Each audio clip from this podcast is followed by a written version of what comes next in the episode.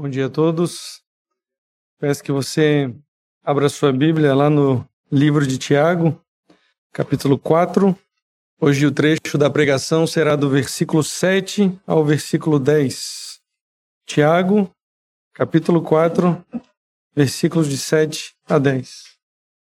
Diz a palavra do Senhor: Sujeitai-vos, portanto, a Deus, mas resisti ao diabo, e ele fugirá de vós. Chegai-vos a Deus, e ele se chegará a vós outros. Purificai as mãos, pecadores. E vós, que sois de ânimo dobre, limpai o coração. Afligi-vos, lamentai e chorai. Converta-se o vosso riso em pranto e a vossa alegria em tristeza. Humilhai-vos na presença do Senhor, e ele vos exaltará. Vamos orar mais uma vez? Senhor, como é bom estarmos presentes todos aqui diante do Senhor, depois de termos celebrado mais uma vez a ceia, lembrando do sacrifício do teu filho, pedimos a ti que tu nos ajudes agora a entender a tua palavra e que o teu Espírito Santo nos capacite a amar ainda mais o Senhor e a te obedecer em todo o tempo. Essa é a nossa oração em nome de Jesus. Amém. Irmãos, o trecho que a gente vai ver hoje do versículo 7 ao versículo 10, é chamado por alguns de o Decálogo de Tiago, ou os Dez Mandamentos de Tiago, porque ele contém exatamente dez mandamentos, dez imperativos para os cristãos. Claro que Tiago não precisou descer de nenhum monte fumegante com tábuas nas suas mãos, não houve trovões, não houve relâmpagos nem som de trombeta, mas o que ele escreveu para nós foi inspirado pelo Espírito Santo de Deus e tem o mesmo peso e a mesma autoridade daqueles dez mandamentos que foram dados ao povo por intermédio de Moisés. E o propósito dos mandamentos de Tiago é o de trazer ao povo de trazer o povo de Deus ao arrependimento. Na pregação passada, seis primeiros versículos do capítulo 4, a gente viu Tiago repreendendo os irmãos por desejarem a amizade com o mundo. Fazendo isso, eles estavam se corrompendo, eles estavam agindo como inimigos de Deus. E o povo de Deus, Tiago nos disse, precisa dizer não ao mundo, porque Deus é um Deus que tem ciúmes. É um Deus que zela pelo seu povo, ele zela por nós. E nós terminamos aquele trecho vendo que o nosso Deus é um Deus que exige sim esse foco na adoração somente a Ele, mas é um Deus que dá maior graça, maior do que as nossas tentações, do que as nossas provações, para que nós lhe obedeçamos. Mas para isso, a gente viu que nós devemos deixar o nosso orgulho de lado, porque Deus resiste aos orgulhosos, mas Ele dá graça aos que o buscam com humildade. E nesses próximos versículos, Tiago vai nos mostrar de maneira muito prática, como é toda a sua epístola, de maneira muito prática como nós fazemos isso. Como que nós deixamos o nosso orgulho de lado e buscamos a Deus de maneira humilde. E no versículo 7, ele já nos coloca aí dois chamados, os dois mandamentos, os dois primeiros mandamentos de Tiago, que são: sujeitai-vos a Deus e resisti ao diabo, e ele fugirá de vós. A gente pode dizer que são dois chamados aí, um positivo, a gente precisa se sujeitar a Deus e o segundo, negativo, a gente precisa resistir ao diabo. E na verdade são mandamentos aqui que são dois lados da mesma moeda, porque quem se sujeita a Deus resiste ao diabo, e alguém só pode resistir ao diabo se se submete a Deus. Vamos ver primeiro então esse sujeitai-vos, portanto, a Deus, que Tiago nos diz. Visto que ele se opõe ao orgulhoso, nós precisamos com humildade nos sujeitar a Deus. E a palavra sujeitar-se aqui no original, ela tem uma conotação militar. Significa que você se coloca em subordinação a alguém que é superior, você acata as suas ordens. E no caso aqui, nós devemos nos sujeitar a Deus, colocando-nos debaixo da sua vontade que está revelada na sua palavra. Então a nossa sujeição a Deus, submissão a Deus não pode acontecer só da boca para fora significa que nós procuramos obedecer a Deus em todas as coisas. Nós devemos reorganizar as nossas vidas, as nossas prioridades, de acordo com a palavra de Deus, não buscando os nossos desejos egoístas, como aqueles irmãos destinatários da carta de Tiago estavam buscando. Nós vimos nos primeiros versículos desse capítulo 4, mas eles deviam buscar aquilo que agradava ao Senhor e nós também. É claro que a gente já fez isso de uma maneira definitiva, nós, na, nós já nos sujeitamos a Deus, todos nós que somos seus filhos, quando nós cremos no Senhor Jesus Cristo, quando nós nos arrependemos definitivamente dos nossos pecados, fomos justificados por Deus, nos sujeitamos a Ele. O próprio Tiago, irmão de Jesus, ele precisou se arrepender da sua incredulidade e crer em Cristo Jesus como Messias. Mas a verdade é que, frequentemente, nós que já somos salvos, damos lugar à carne, damos lugar a, as nossas, aos nossos desejos desenfreados e egoístas e não agimos de acordo com, nosso, com o nosso chamado, com a nossa vocação como filhos de Deus. E naturalmente nós somos predispostos a ignorar a autoridade. A gente gosta de autonomia, a gente gosta de achar que a gente está no controle, que nós temos uma certa liberdade. A gente não gosta da ideia de alguém nos dizendo o que fazer. Naturalmente, nós somos assim. Por isso, a gente vê consistentemente é, o tanto de caos que isso traz, como aqui na carta de Tiago, na, a gente vê o caos que estava acontecendo, porque aqueles irmãos estavam buscando esses desejos, estavam deixando de lado os mandamentos de Deus. A gente tem estudado também a carta de Paulo aos Coríntios, a mesma coisa. Quando nós nos deixamos levar pelos nossos desejos, pelas nossas inclinações, buscando uma suposta autonomia, o caos vai acontecer. A sabedoria demoníaca, terrena, que é natural a nós, ela gera isso. Mas a sabedoria que vem de Deus vai fazer com que nós sejamos submissos, nos sujeitemos a Deus, buscando analisar a nossa vida, todas as áreas, para ver se elas estão de acordo com a vontade de Deus. E nós já vimos algumas coisas aqui em Tiago de maneira bem prática. Como é que você tem usado a sua língua? Tiago vai falar do início ao fim sobre isso, porque é importantíssimo. Ele vai falar também como nós lidamos com o dinheiro no capítulo 5. E a gente pode aplicar de diversas maneiras. Como que um marido cristão trata a sua esposa? Como é que a esposa tem tratado o marido? Será que os filhos têm honrado os pais? Será que os pais têm agido com amor para com seus filhos, educando-os na disciplina e na admoestação do Senhor? Todas essas áreas precisam ser colocadas debaixo da vontade de Deus. Precisamos nos sujeitar a Deus de uma maneira bem prática sabendo que toda a nossa vida deve ser para a sua glória. 1 Coríntios 10, 31 nos diz: Quer comais, quer bebais, ou façais outra coisa qualquer, fazei tudo para a glória de Deus.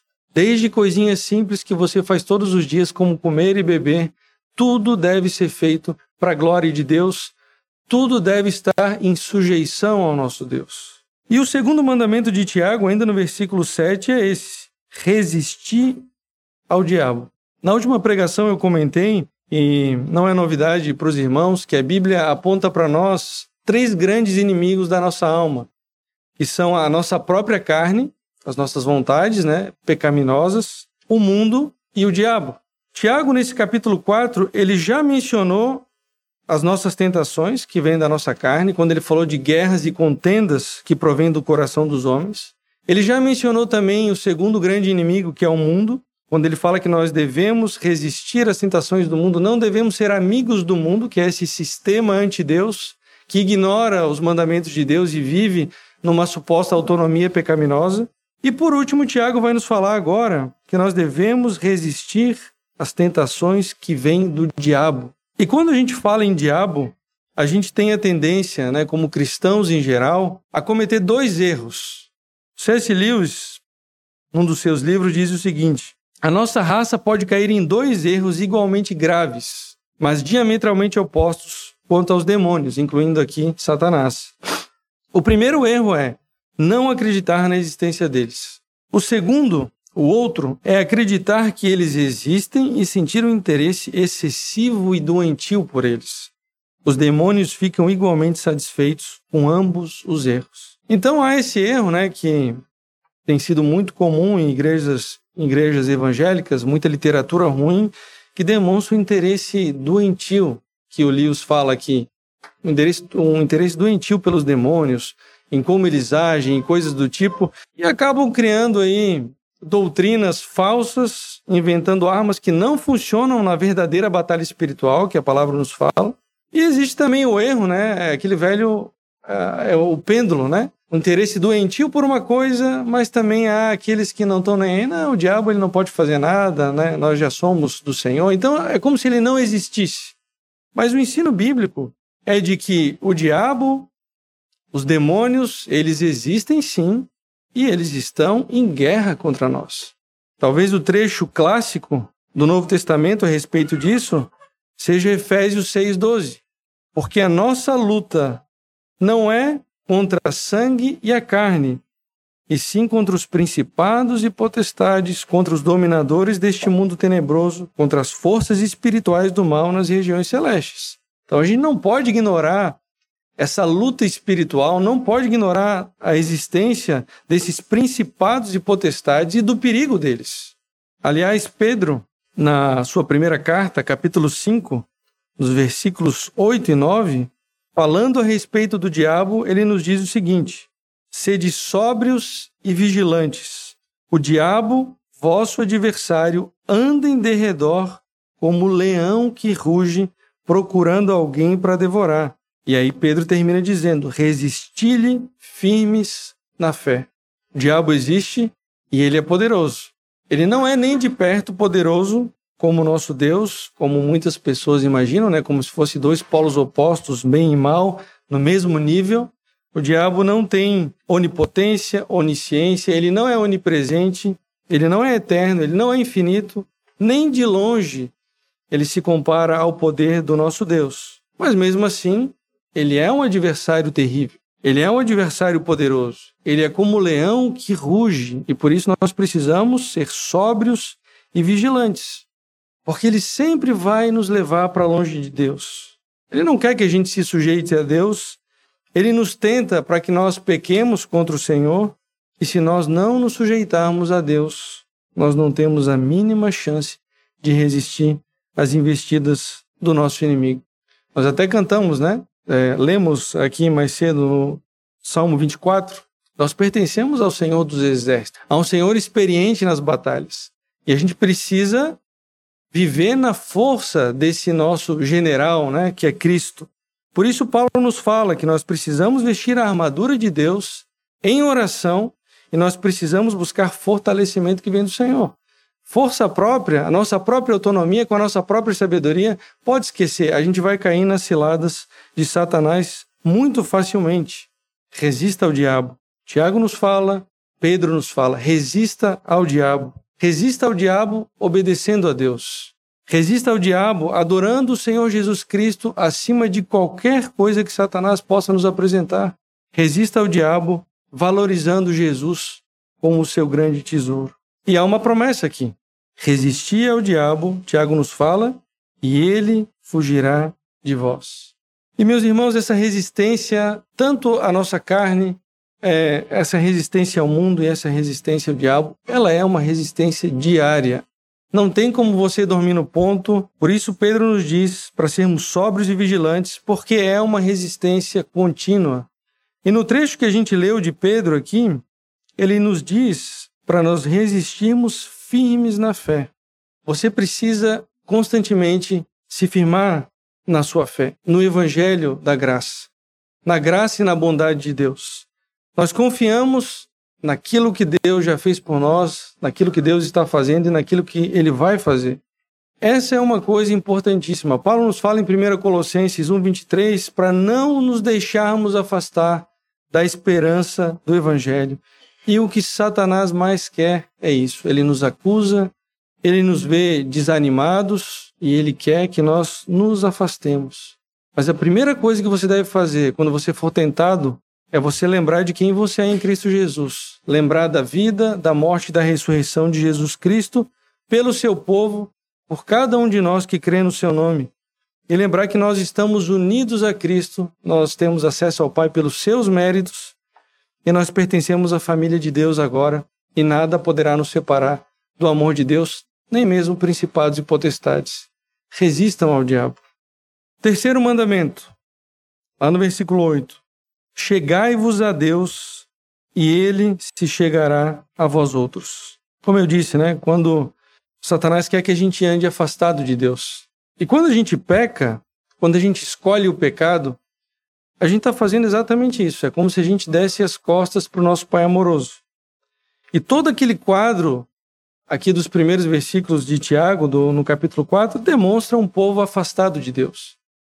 Era um povo que é, vivia envolvido em quê? Guerras, brigas, amor pelo mundo. E o que, que acontece quando a pessoa está afastada de Deus? Naturalmente ela não ora, ela não quer orar. Ela está afastada, às vezes é por vergonha, porque ela caiu em pecado de novo, ou ela realmente simplesmente está com a consciência cauterizada, está fria, ela não ora. E Tiago repreendeu aqueles irmãos.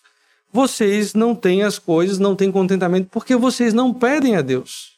Ou seja, vocês não se achegam a Deus. E ele diz: Chegai-vos a Deus, irmãos. Quão maravilhoso é o nosso Deus, com toda a sua glória, com toda a sua majestade, e nós, com toda a nossa miséria e infidelidade, e ele nos fala: chegai-vos a Deus. Moisés disse em Deuteronômio 4,7: Pois que grande nação há que tenha Deus tão chegados a si como o nosso Senhor, o nosso Deus, todas as vezes que nós o invocamos.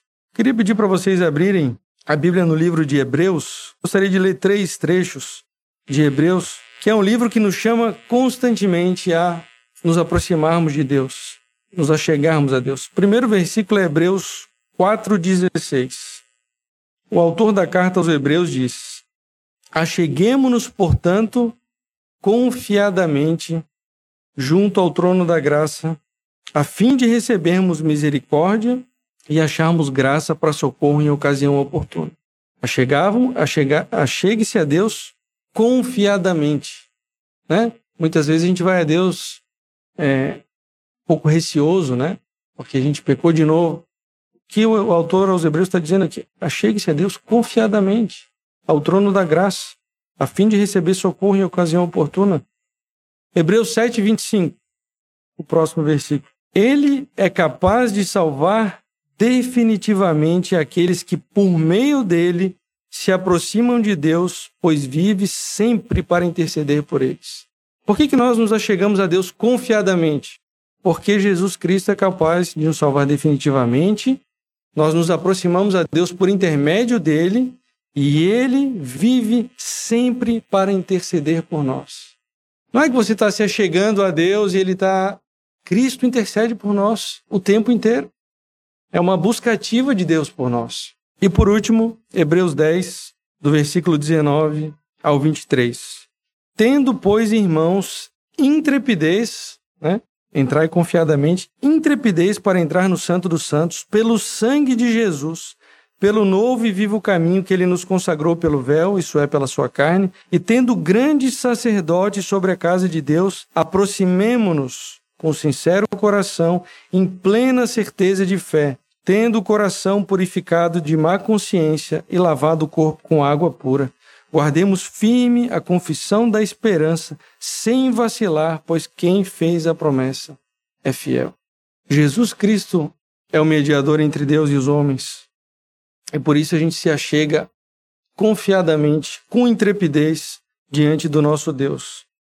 Hoje em dia, muitas pessoas importantes, jogadores de futebol, políticos, artistas em geral, eles têm uma segurança, né? Muitas vezes, é, quando eles chegam em algum lugar, e é claro que é necessário, né? Mas às vezes eles não querem simplesmente que as pessoas incomodem eles. Eles não querem, né, é, atender um fã, eles querem simplesmente ir para o local deles, porque se acham muitas vezes muito importantes. Mas todas essas pessoas juntas não se comparam ao nosso Deus, à sua glória, à sua majestade. E não apenas o nosso Deus, ele não nos repele, mas ele nos chama para nos achegarmos diante da sua presença. Ele, ele preparou inclusive o caminho para nós para estarmos na Sua presença. E você pode buscar Deus, você pode se chegar a Deus, não somente aos domingos aqui. Você pode fazer isso na sua casa, você pode fazer isso no seu carro, no seu trabalho, na escola, de dia, de noite, domingo, segunda, terça. 24 horas por dia, sete dias por semana, o nosso Deus está atento para nos ouvir e para nos dar graça e socorro em ocasião oportuna. Então a gente precisa fazer o oposto, né?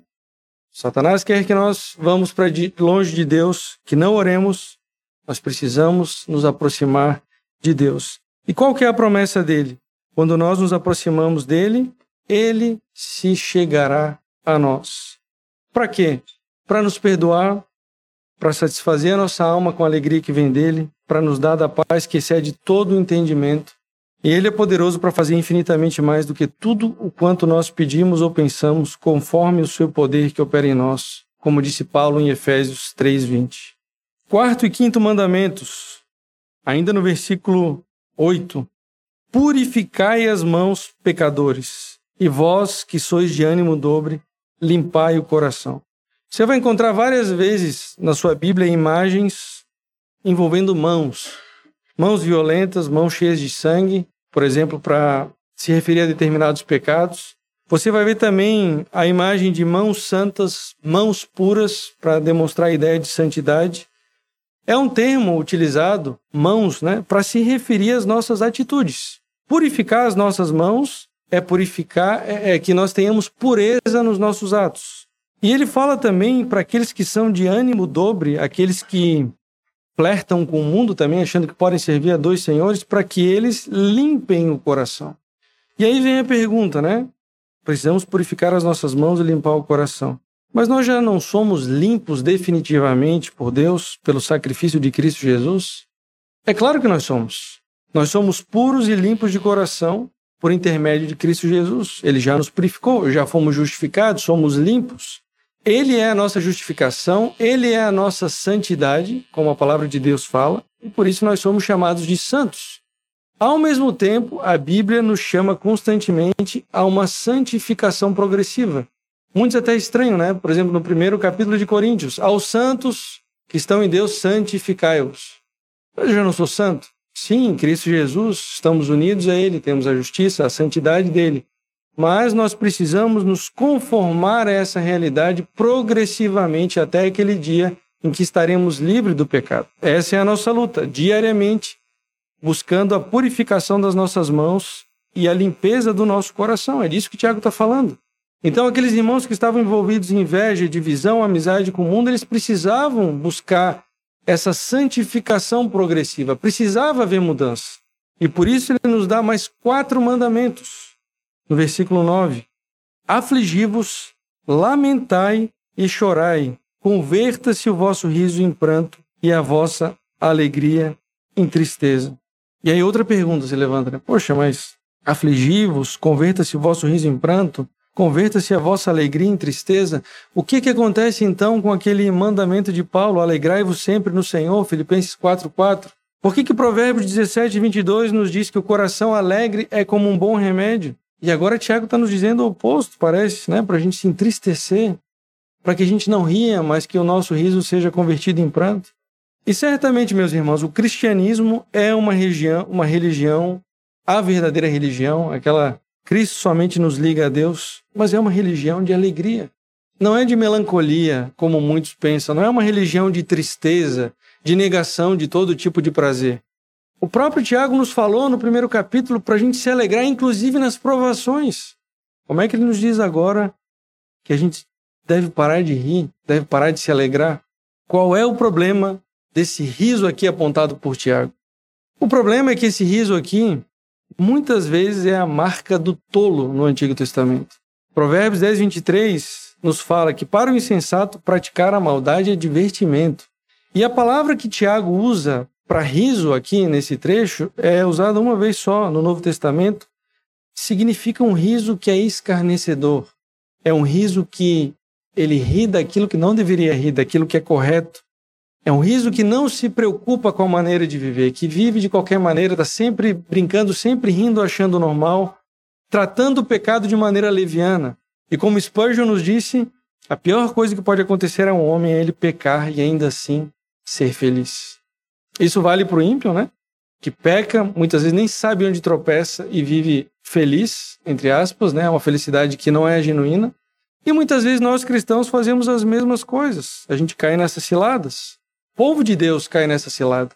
O profeta Isaías, no capítulo 22 do, do seu livro, ele repreendeu o povo, capítulo 22, versículo 13, justamente por essa atitude. O povo estava em idolatria, em rebeldia diante do Senhor, mas o que, que eles estavam fazendo? Festejando. E aí Isaías 22 nos diz: Porém, né, ele já tinha falado, vocês andam aí afastados do Senhor, porém, eis aqui gozo, alegria, matam-se bois e degolam-se ovelhas, come-se carne, carne bebe-se vinho, e disse: Comamos e bebamos, porque amanhã morreremos. É essa atitude aqui que Tiago está repreendendo naqueles irmãos. E a gente pode cair, frequentemente cai nessa cilada também. A gente trata o pecado, trata o pecado de maneira leviana, rindo, brincando com o pecado. Afinal de contas, né, nós já somos filhos de Deus, já somos salvos pela graça. Né? Para que me preocupar tanto com o pecado? Completamente errado. A graça de Deus não é uma graça barata. Pelo contrário, Tiago nos fala, esse riso que escarnece das coisas corretas, daquilo que agrada a Deus, ele precisa dar lugar à tristeza. Tiago está condenando esse tipo de alegria, se é que a gente pode chamar assim. A verdadeira alegria dos cristãos, ela está intimamente ligada com a maneira como nós lidamos com o nosso pecado.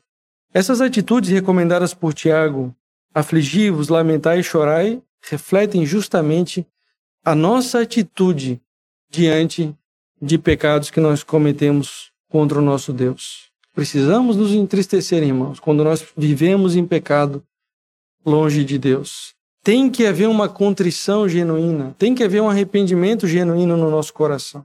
Davi entendeu muito bem isso no seu salmo, no salmo de número 51, ele escreveu dizendo no versículo 17: O sacrifício aceitável a Deus é o espírito quebrantado, e ao coração quebrantado e contrito não desprezarás, ó Deus. Diante do pecado, o nosso coração tem que ser como esse de Davi coração quebrantado, espírito quebrantado. E no mesmo salmo ele vai dizer: Restitui-me a alegria da tua salvação e sustenta-me com o espírito disposto a obedecer. Vejam aí, tristeza pelos nossos pecados, arrependimento e obediência, ou seja, sujeição a Deus, estão intimamente ligados à verdadeira alegria. Então, o riso que Tiago condena é o riso do escarnecedor, daquele que não lida com o pecado. Você quer a verdadeira alegria em Deus? Faça o contrário. Trate o pecado de maneira séria. Por último, o décimo mandamento, lá no versículo 10. Humilhai-vos na presença do Senhor e ele vos exaltará.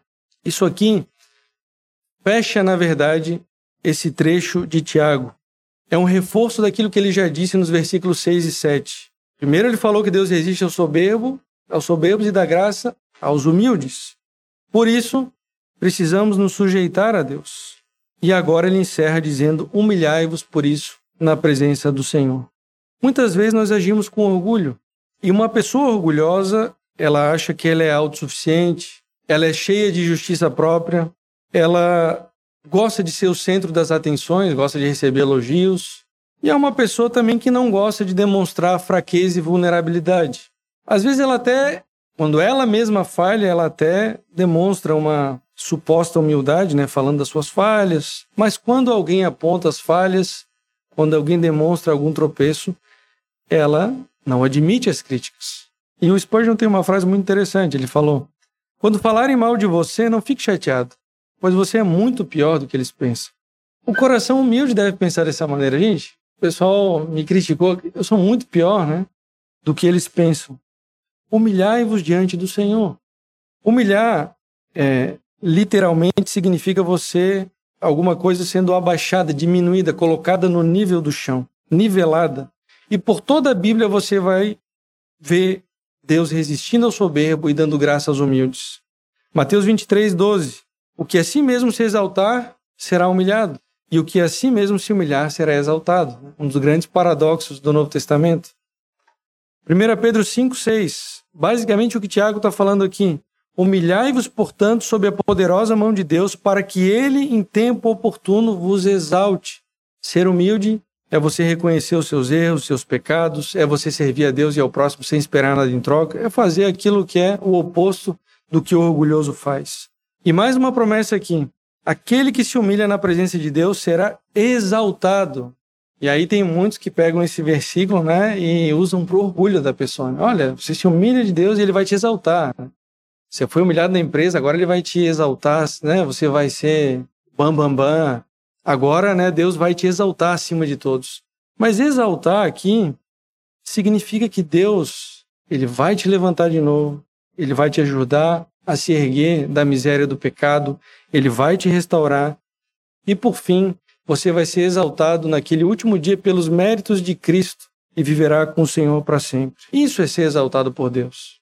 Tem nada a ver com ser exaltado, né, no sentido de você estar acima de todos e agir com orgulho, que seria um contrassenso, inclusive. Calvino diz que Deus nunca nos falta.